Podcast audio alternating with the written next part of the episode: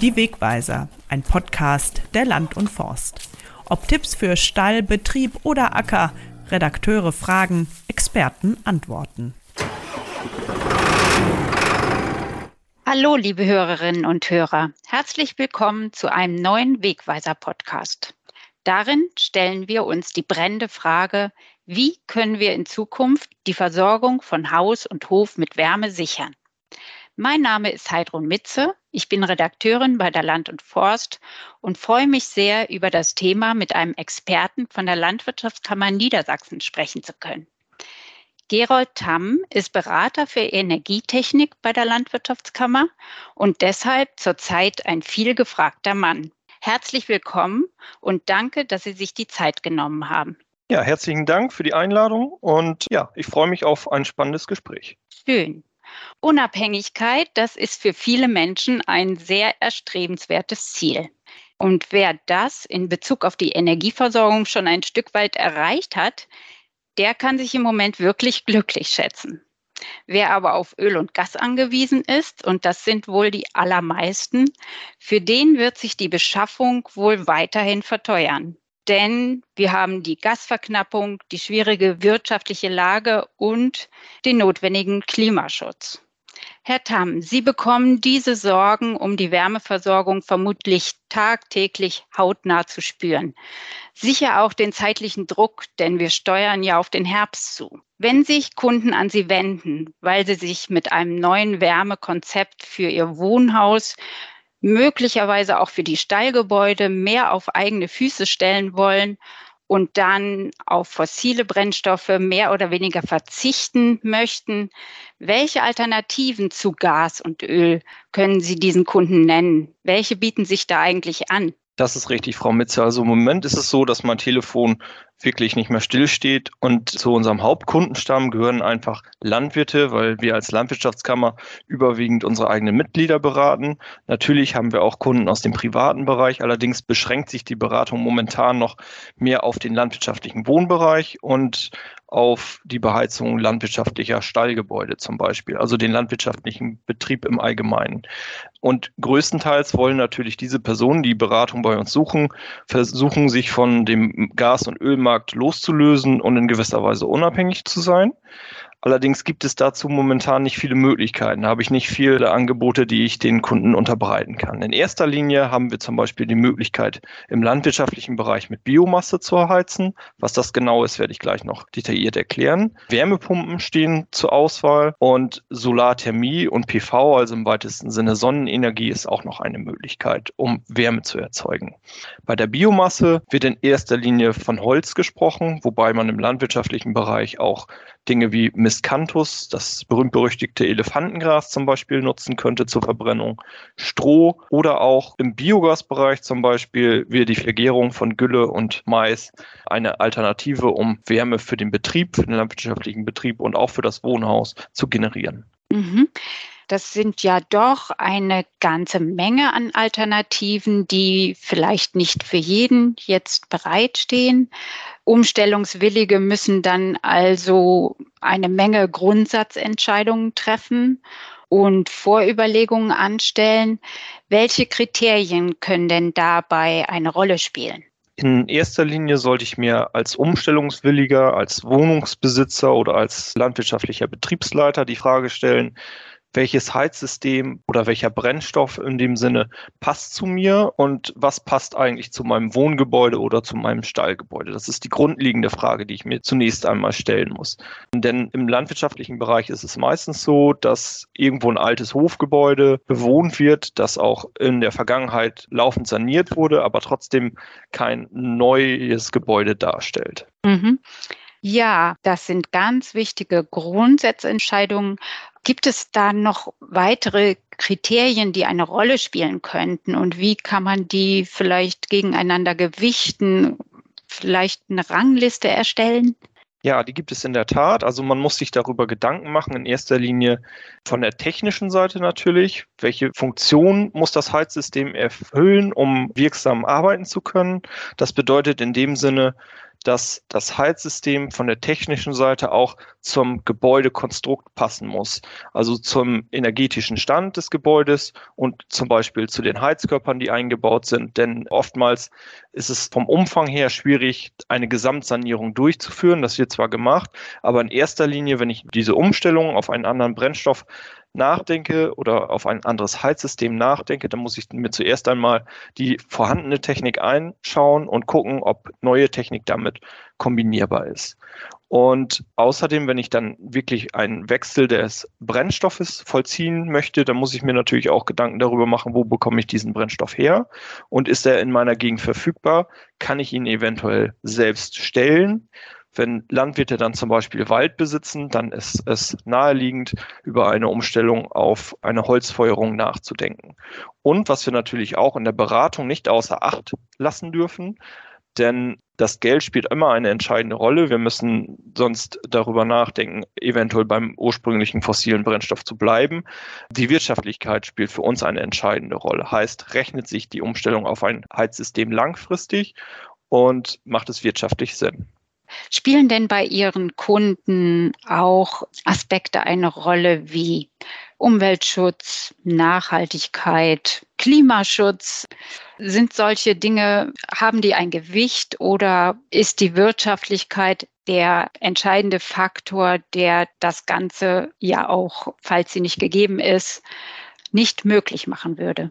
Also insbesondere bei jüngeren Kunden bekommt man vermehrt zu spüren, dass diese sich nicht unbedingt nur über die Wirtschaftlichkeit Gedanken machen, sondern in erster Linie darüber, dass es auch ein klimagerechtes Heizen, ein klimagerechtes Heizsystem installiert wird und dass dieses System insgesamt auch ein gewisses Unabhängigkeitsgefühl dem einzelnen Hausbesitzer oder Landwirt verschafft und dass man mhm. sich über dieses System, das ein zuverlässiges System sein soll, keine Sorgen machen muss, auch in Zukunft nicht.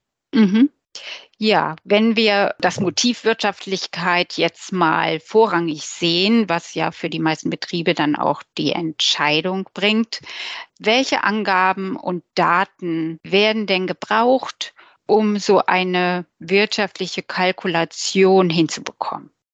Also in der Beratung ist es momentan für uns sehr schwierig, dahingehend gute Berechnungen aufzustellen, weil der Markt in allen Gassen sehr schnelllebig ist. Das bedeutet eigentlich, wir benötigen als Kalkulationsgrundlage Energiepreise, mit denen wir langfristig rechnen können. Wir benötigen einen Anlagenpreis, mit dem wir rechnen können, wenn wir eine neue Investition ins Auge fassen. Also haben wir ein großes Problem dahingehend, eine gute Wirtschaftlichkeitsberechnung aufzustellen, weil man sagen kann, der Energiepreis von gestern wird vielleicht morgen unter großer Wahrscheinlichkeit nicht mehr gelten.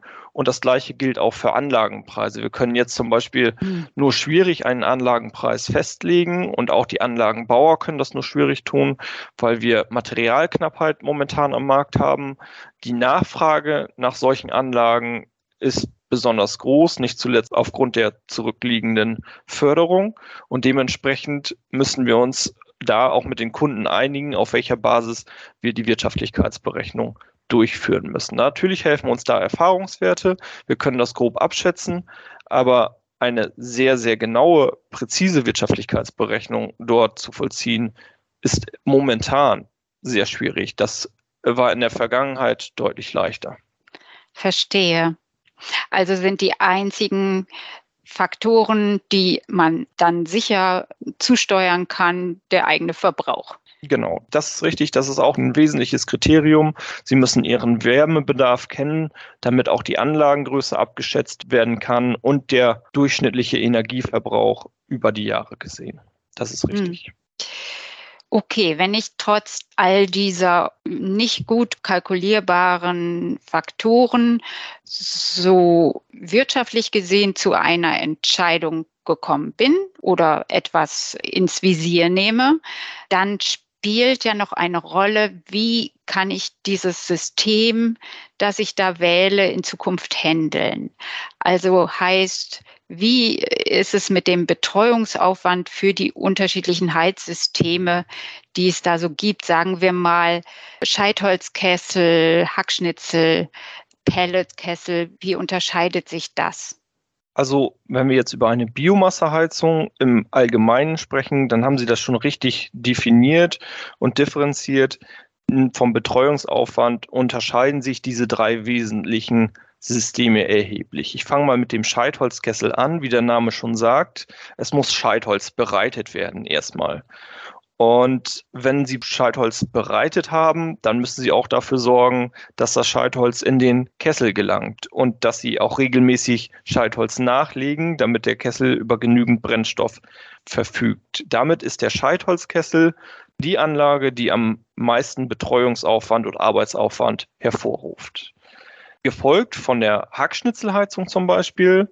Da sind sie nicht mehr gezwungen, Scheitholz zu bereiten, also im klassischen Sinne Brennholz zu bereiten, sondern das Brennholz wird einmal im Wald eingeschlagen, heißt der Baum wird gefällt und wird dann mittels eines großen Hackers in kleine Stücke zerkleinert, abtransportiert und dann auf dem Hof zum Beispiel abgeladen und kann dann mittels von Ladegeräten, Radladern oder Traktoren der Anlage zugefügt werden. Und auch dort bei der Zuführung ist ein sehr automatisierter Prozess vorhanden. Die Anlagen verfügen über Fördereinrichtungen, die den Brennstoff geregelt dem Kessel zuführen. Und dann gibt es noch, wie Sie auch genannt haben, die Pelletheizung. Pelletheizungen sind vergleichbar mit zum Beispiel Trockenfutter für Schweine oder Kühe von der Materialbeschaffenheit her. Die werden in einem Silo zum Beispiel eingelagert, heißt, Sie müssen sich nicht mal mit der Brennholzbeschaffung beschäftigen, sondern diese werden in der Regel angeliefert, sind ein Abfallprodukt aus Industrie, aus der Bauindustrie oder Holzindustrie und werden dann auch automatisch aus dem Silo dem Kessel zugeführt. Und damit ist das eigentlich das System mit dem wenigsten Arbeitsaufwand. Mhm. Und die Kosten des Brennmaterials unterscheiden sich wahrscheinlich auch wesentlich, sind aber möglicherweise im Moment auch schlecht zu kalkulieren, oder? Das ist korrekt. Die unterscheiden sich natürlich auch. Wir kalkulieren immer mit Preisen ähm, so, als ob sie dieses Brennmaterial am Markt zukaufen würden. Und wenn wir den Markt mal in der Vergangenheit beobachten, für diese drei Holzbrennstoffe, will ich sie mal nennen, dann ist der klassische Brennholzmarkt auch stark angestiegen. Wir können da auch mit einem mindestens einem Drittel an Preiszuwachs rechnen. Die Hackschnitzel allerdings sind auf einem relativ kontinuierlichen Niveau. Auch da kann man zwar einen Preisanstieg beobachten, allerdings nicht so stark wie zum Beispiel beim Brennholz oder bei den Pellets. Die Pellets sind vergleichbar vom Preisniveau mit Heizöl und haben vor wenigen Wochen zum Beispiel jetzt im, im Spätsommer des Jahres den Preis pro Kilowattstunde von Heizöl überschritten. Also Pellets mhm. sind im Moment der teuerste Holzbrennstoff. Mhm. Diese Preise vergünstigen sich ja dann möglicherweise für solche Betriebe, die über eigenen Wald verfügen. Die könnten dann ja zum Beispiel, wenn sie Hackschnitzel verfeuern wollen, auch Holz, Kronenholz, ähm, vielleicht sogar Strauchschnitt, Heckenschnitt, sowas verwerten. Ist das möglich? Also vom Grundsatz her erstmal, Waldbesitzer haben natürlich den entscheidenden Vorteil, wie Sie schon sagen, die können den Brennstoff teilweise zum halben Preis, wie er am Markt gehandelt wird, selbst generieren. Und da ist das Hacken durch den Lohnunternehmer oder die Maschinenringe mit inbegriffen. Damit sind sie auf der Brennstoffseite, was Hackschnitzel zum Beispiel anbelangt, deutlich im Vorteil. Allerdings muss man auch auf die Qualität achten. Man kann nicht alles verfeuern, man kann es natürlich schon, allerdings leidet dadurch der Wirkungsgrad der Anlage und die Zuverlässigkeit. Das bedeutet, wenn ich zum Beispiel, wie von Ihnen gerade genannt, hohe Rindenanteile habe, weil ich viel Strauchschnitt oder ähnliches oder Heckenschnitt verbrenne, dann bedeutet das eine erhöhte Schlackebildung im Kessel, die für erhöhten Verschleiß und erhöhten Wartungsaufwand sorgt. Deswegen raten wir immer dazu, dass Sie bei der Brennstoffqualität eine hohe Qualität versuchen sollten zu erzeugen, wenn sie es selber erzeugen, damit sie da auf der sicheren Seite sind und keine Probleme mit dem Verbrennungsprozess auftreten. Denn das sorgt im Nachgang für mehr Aufwand, für mehr Arbeitsaufwand und oftmals ist es auch so, dass gerade diese Probleme dann auftreten, wenn ich sie am wenigsten gebrauchen kann, an Sonne- und Feiertagen zum Beispiel. Hm kann ich dann durch eine Mischung von Wald, Restholz und Heckenschnitt da eine höhere, eine bessere Qualität hinbekommen oder sollte man den Heckenschnitt eher ganz weglassen? Begrenzt ist es natürlich möglich, allerdings sollte man eher darauf achten, das sorgt natürlich auch für höhere Aschebildung, dann bedeutet das im Nachgang, dass ich häufiger den Aschekasten leeren muss, dass der Filter häufiger gereinigt werden muss. Also in der Beratung empfehlen wir eigentlich immer, einen hohen qualitativen Brennstoff einzu mhm. einzusetzen. Ja, wenn ich mich dazu entschließe, so einen Holzverbrenner einzusetzen, dann habe ich womöglich so eine Technik noch gar nicht kennengelernt. Können Sie uns dieses Prinzip einer modernen Verbrennungstechnik mal so ganz kurz erläutern? Ja, also ich würde das jetzt mal an einem Beispiel, an einem vereinfachten Beispiel darstellen. Denken Sie über Ihren Kamin, den klassischen Kamin oder den klassischen Ofen, wie er zum Beispiel im Bauernhaus bislang vorhanden war. Stellen Sie sich den vor, der wird von Hand beschickt. Es wird so viel Kaminholz nachgelegt, wie sie gerade für nötig halten. Wenn der Ofen auskühlt, dann legen sie wieder nach. Vielleicht geht der Ofen auch mal aus und sie müssen ihn dann nochmal anfeuern. Morgens ist der Kamin sowieso kalt, weil in der Nacht niemand aufgestanden ist und Holz nachgelegt hat. Das ist bei diesen sogenannten geregelten Feuerungen ganz anders wenn sie sich selber beschicken können, dann verbrennen die im Prinzip nur so viel Brennstoff, wie gerade benötigt wird, um die Temperatur, die geforderte Temperatur aufrechtzuerhalten. Das bedeutet eigentlich, also wenn man diesen Prozess jetzt genauer anschauen würde, das Holz wird aus dem Lager entnommen, automatisiert über Schnecken, über Verteileinrichtungen zum Beispiel und wird dann geregelt dem Brenner zugeführt und auch tatsächlich nur so viel, wie dieser für die Aufrechterhaltung der Temperatur benötigt. Und das spart auch Brennstoff. Das heißt, mhm. in, dem, in der Hinsicht sind wir auch noch energiesparend und brennstoffsparender unterwegs. Mhm. Viele werden sich so eine Technik dann vielleicht auch mal anschauen. Vielleicht kann man dazu mal verschiedene Hersteller besuchen, wenn einer in der Nähe ist oder sich auf einer Messe, wo Verbrennungstechnik ausgestellt wird, vielleicht mal kundig machen. Ja, kommen wir mal zu der Unterstützung, die der Staat uns womöglich für ein solches Vorhaben gewährt. Welche Fördermöglichkeiten gibt es und wo kann ich mich darüber informieren? Dazu möchte ich zunächst einmal einen Blick in die jüngere Vergangenheit richten. Bis zum 15. August 2022 war es möglich, beim Austausch einer Ölheizung bis zu 45 Prozent auf eine Biomasseheizung zu generieren. Das ist leider, wie gesagt, seit dem 15. August nicht mehr der Fall. Die BAFA hat jetzt immer noch ein Förderprogramm, das zur Verfügung steht, wenn man über ein solches Heizsystem nachdenkt, das sogenannte BEG. Und dort ist es möglich, immer noch eine Grundförderung zu generieren, wenn ich mich für eine solche Heizung entscheide, von 10 Prozent. Beim Austausch einer alten Gas- oder Ölheizung kommen nochmal 10 Prozent dazu. Und dann gibt es noch den sogenannten Innovationsbonus. Der beinhaltet die Installation eines Feinstaubfilters, der zusätzlich noch mit 5% auf die Gesamtinvestition gefördert wird. Gedeckelt waren früher die Investitionen auf 60.000 Euro pro Wohneinheit.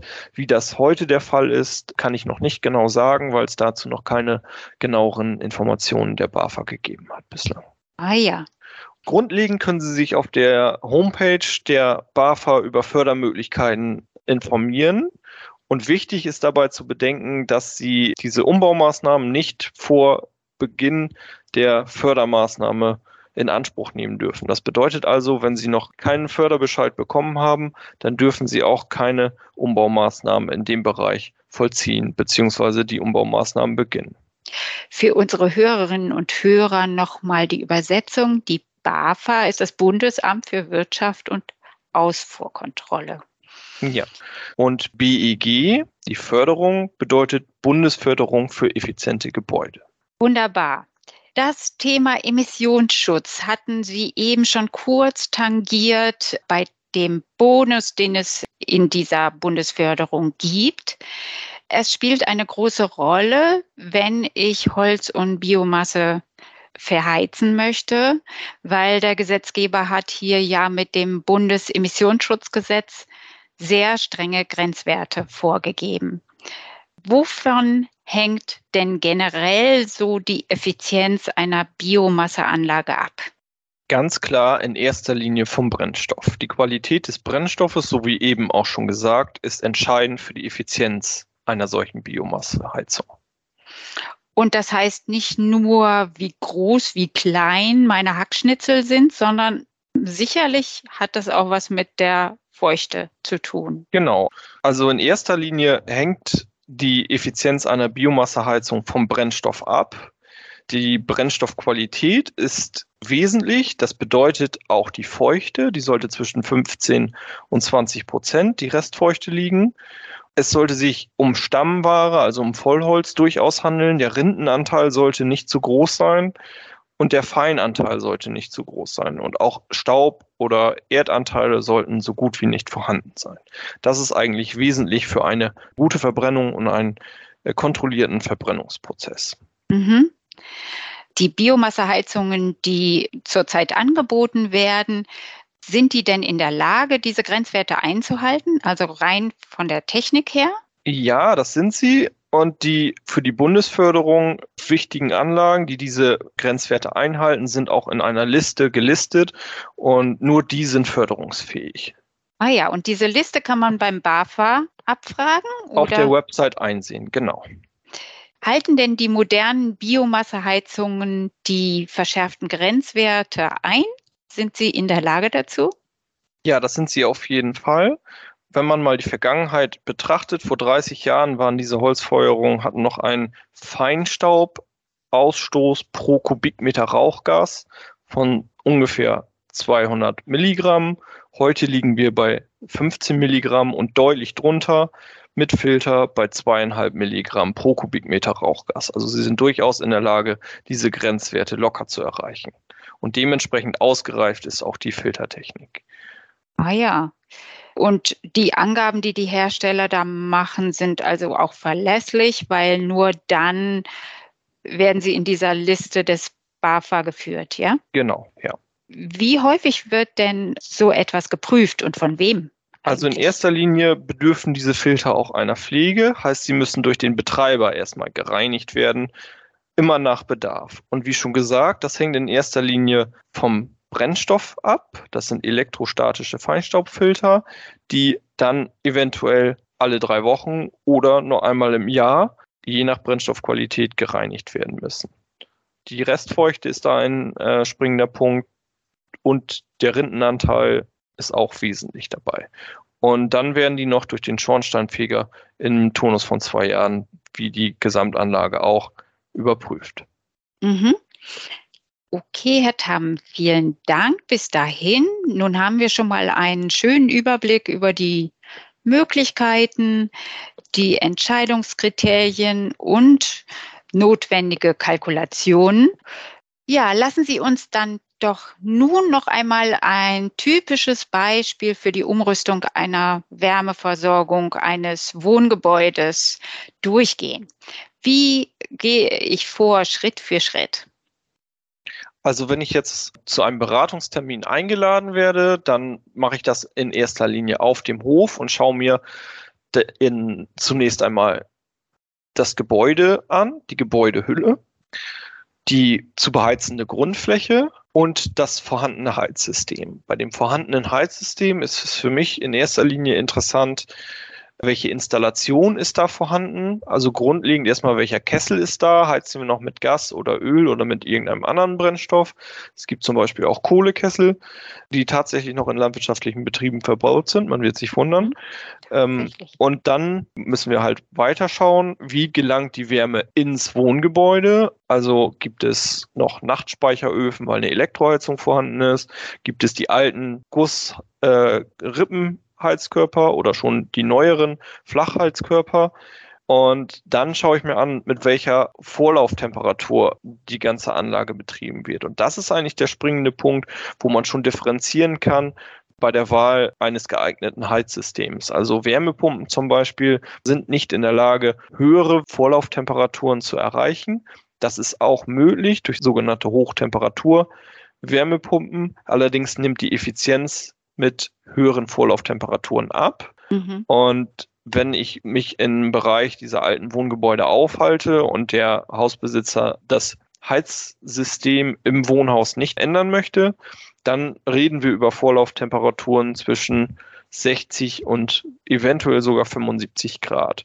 Und dann kann ich schon mal darüber nachdenken, etwas im Bereich Biomasse anzustreben, zum Beispiel. So, und dann schaue ich mir an, über welchen Rohstoff verfügt der Betrieb und ist der Betriebsleiter bereit, Brennholz selber zu bereiten oder ist es eher passender für den Betriebsablauf, weil Ladegeräte vorhanden sind, im Bereich Hackschnitzel etwas zu machen und dementsprechend kann man dann schon abschätzen, in welche Richtung es eigentlich geht. Mhm. Das ist in einem Beratungsgespräch sowieso immer der Fall. Also es gibt schon immer eine grundlegende Einstellung. Also es ist nicht mehr so, dass diejenigen, die jetzt eine Beratung anfordern, die Kunden total uninformiert sind, sondern die haben sich im Vornherein schon Gedanken gemacht über ein geeignetes Heizsystem.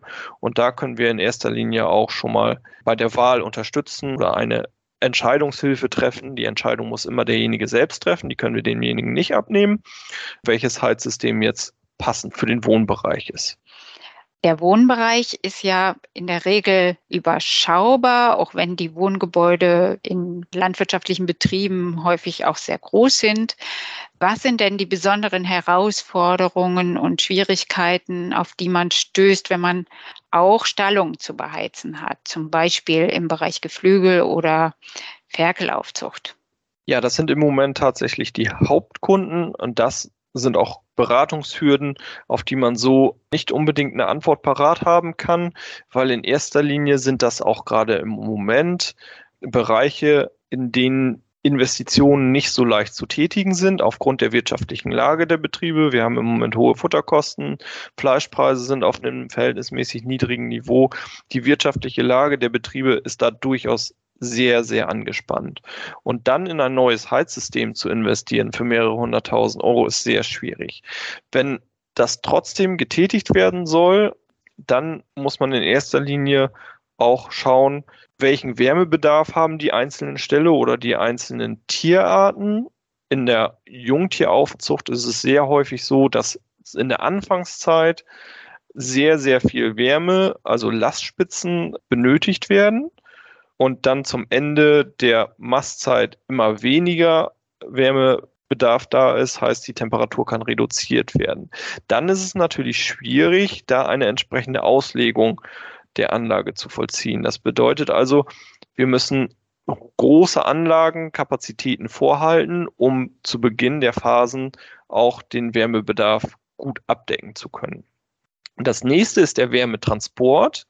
Das ist überwiegend eine Umrüstung auf wasserführende Anlagen notwendig, weil man nicht so wie bei Gas zum Beispiel eine Gaskanone in den Stall hängen kann oder Stall stellen kann und das Gas einfach abgebrannt wird, sondern wir müssen irgendwo einen Heizraum schaffen, in dem zum Beispiel der Hackgutkessel steht, der das Wasser erwärmt und das Wasser als Transportmedium muss dann in den Stall geführt werden und dann zum Beispiel salopp gesagt über Ventilatoren oder ähnliche Anlagen im Stall verteilt werden. Und gerade diese Installationen sind momentan sehr teuer und aufwendig und dementsprechend ist es auch schwierig für tierhaltende Betriebe da gerade eine gute Entscheidung zu treffen. Hm. Und teuer vermutlich. Genau, das ist der springende Punkt der Wirtschaftlichkeit. Ja, ähm, da wäre es dann ja wirklich interessant, auch den Deckel zu erfahren, den die Förderung da auferlegt, weil bei solchen Summen ja der Förderanteil dann schon auch eine sehr entscheidende Rolle spielen wird. Genau, also in dem Bereich würden wir uns in einem anderen Fördertopf bedienen. Das ist Modul 2 der Förderung, das ist die Prozesswärmeerzeugung, weil im weitesten Sinne für den Produktionsprozess des Fleisches zum Beispiel Wärme benötigt wird und dementsprechend ist es Prozesswärme. Und ähm, da gibt es zum Beispiel einen Tilgungszuschuss von bis zu 45 Prozent bei einer Neuinvestition und die Deckelung liegt auch deutlich höher, die kann auch im sechsstelligen Bereich liegen. Ah ja. Gut, vielen Dank, Herr Tam, für diese Möglichkeit, so eine Maßnahme Schritt für Schritt zu vollziehen oder zu planen. Wenn wir uns dann aber doch nicht so recht entscheiden können oder uns die Investition über den Kopf wachsen würde, wir sie einfach nicht stemmen können. Gibt es Möglichkeiten, wie ich Wärme einsparen kann, sagen wir mal in einem typischen Bauernhaus mit Stallungen? Also das ist jetzt auch das große Problem, was ich in der Beratung habe. Der Winter steht vor der Tür, die nächste Heizperiode kommt auf uns zu und die meisten sagen am Telefon, wir wollten schon lange was machen, aber man konnte sich in der Vergangenheit nicht dazu entschließen, weil man nicht getrieben war. So, jetzt stehen wir in einer, vor einer ganz anderen Situation.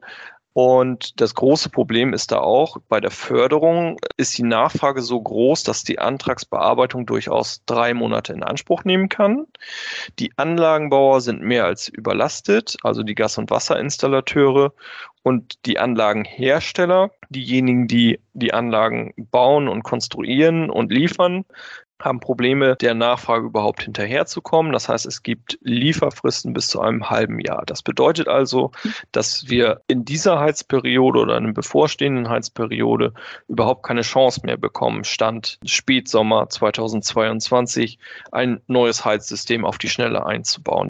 Das bedeutet also, wir müssen uns tatsächlich Gedanken darüber machen, wie wir Energie und Heizenergie einsparen können. In erster Linie ist es natürlich wichtig, dass die Gebäude gut gedämmt sind. Da kann ich auch schon was machen, kurzfristig, zum Beispiel dadurch, dass ich Fenster einbaue, aber auch da sprechen wir wieder über Lieferzeiten, ähm, mhm. über beanspruchte Handwerker, das ist natürlich ein großes Problem.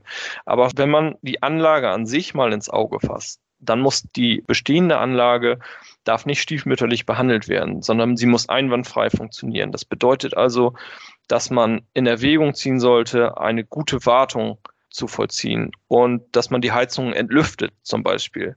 Das macht die Heizung effizienter. Man kann seine Umweltpumpen, die oftmals Energiefresser sind, austauschen. Vielleicht sind mhm. sie auch schon verschlissen und funktionieren nicht mehr einwandfrei und das System ist deswegen beeinträchtigt. Die sind nicht so teuer und machen schon einen erheblichen Anteil aus. Das andere ist natürlich, wie gehe ich mit Wärme um? Also das traditionelle Kipplüften, das sollte man unterlassen. Also Stoßlüften ist eigentlich das Mittel der Wahl. Das bedeutet also, dass ich den Wärmefluss nicht kontinuierlich nach draußen habe, sondern ich lüfte einmal gut durch und dann heize ich den Raum wieder auf und die Energie geht nicht fließend oder verschwindet nicht einfach aus dem Fenster.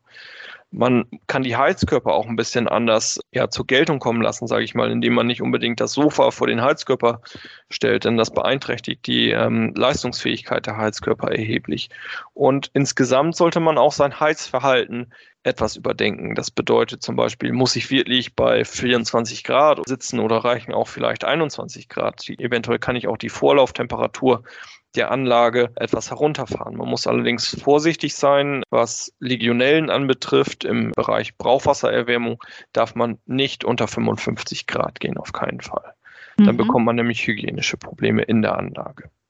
Und das sind auf jeden Fall schon mal Dinge, mit denen man Wärme sparen kann. Das gleiche gilt natürlich auch fürs Duschen und für den Wärmbrauchwasserverbrauch insgesamt, also für den Verbrauch an Warmwasser, den man auch erheblich einschränken kann, wenn man denn nur möchte. Mhm. Vielen Dank für diese sehr nützlichen Tipps. Ja, wenn ich mich dann entschließe, in die Planung zu gehen, auch wenn es vielleicht dieses Jahr oder sicherlich dieses Jahr nichts mehr wird, wo bekomme ich denn, außer jetzt von Ihnen, ähm, unabhängige Beratungsangebote? Also die Hersteller bieten natürlich auch Beratung an. Allerdings wie Sie schon sagten, die Unabhängigkeit sollte gewährleistet sein. Möglichkeiten sind zum Beispiel das Kompetenzzentrum 3N, das in Werlte seinen Hauptsitz hat. Dann gibt es noch das FNR, das sich im weitesten Sinne mit nachwachsenden Rohstoffen beschäftigt. Das sind zum Beispiel Adressen, bei denen Sie auch unabhängige Beratung bekommen, auf jeden Fall, und auch qualitativ hochwertige Beratung. Mhm. Ja, dann lassen Sie uns zum Schluss doch noch einmal wissen, was so der bedeutendste Ratschlag ist, den Sie Ihren Kunden auf den Weg geben. Der bedeutendste Ratschlag in dieser Zeit ist auf jeden Fall, dass man nichts übers Knie brechen sollte, dass man sich ausführlich informieren sollte, sich genau Gedanken machen sollte über das was man in Zukunft als Brennstoff nutzen möchte, welches System man in Zukunft für sich, für die nächsten 20 Jahre, für das man sich dann auch ja langfristig entscheidet, welches System man wählt.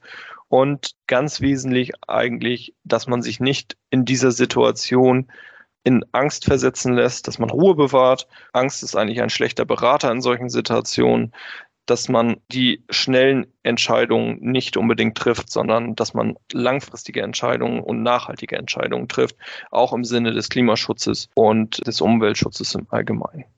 Vielen Dank, Herr Tamm. Das war ein sehr wichtiges und wunderbares Schlusswort. Ich danke für das aufschlussreiche Gespräch. Ja, ein so großes Vorhaben mit aller Besonnenheit anzugehen, das ist sicher immer der richtige Weg. Ich wünsche dann allen, die auf diese Weise so einen Schritt in die energetische Unabhängigkeit unternehmen wollen, ganz viel Erfolg. Damit verabschiede ich mich von Ihnen, liebe Hörerinnen und Hörer. Danke Ihnen fürs Zuhören. Ihnen, Herr Tamm, nochmal herzlichen Dank für die vielen sehr nützlichen Informationen. Tschüss und auf Wiederhören. Vielen Dank für das nette Gespräch und ich verabschiede mich jetzt auch von den Hörern und wir werden uns bestimmt nochmal in Zukunft wiederhören. Tschüss. Tschüss.